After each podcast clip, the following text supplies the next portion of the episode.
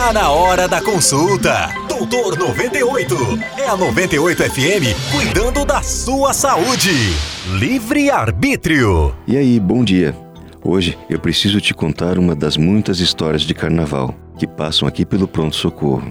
Não corra, não fume. Não beba, não mate, não morra. Seja educado, use o bom senso, use o cinto de segurança, use camisinha.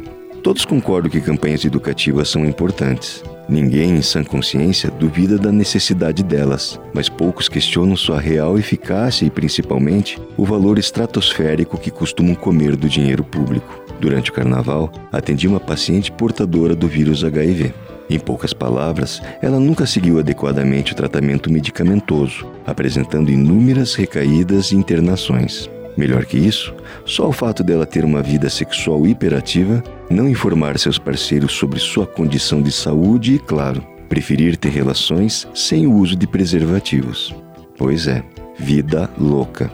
Mas o que fazer com alguém que decide democratizar sua doença, espalhando seu vírus por toda a cidade? Ameaçar, multar, internar, processar, interditar, prender?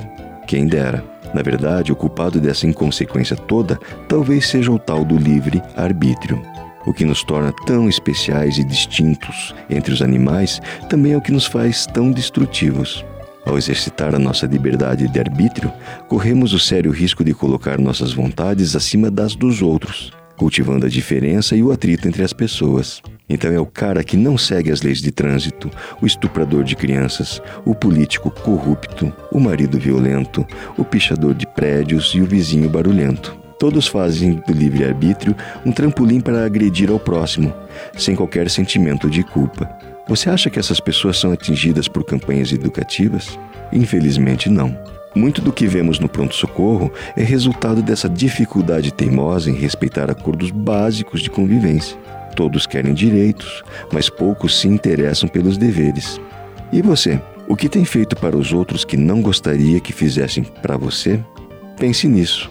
Pense em você, mas também no próximo. Se cuida. Você ouviu Doutor 98 com o Doutor Carlo Andrade, CRM 35499. Todos os dias, às 10 da manhã.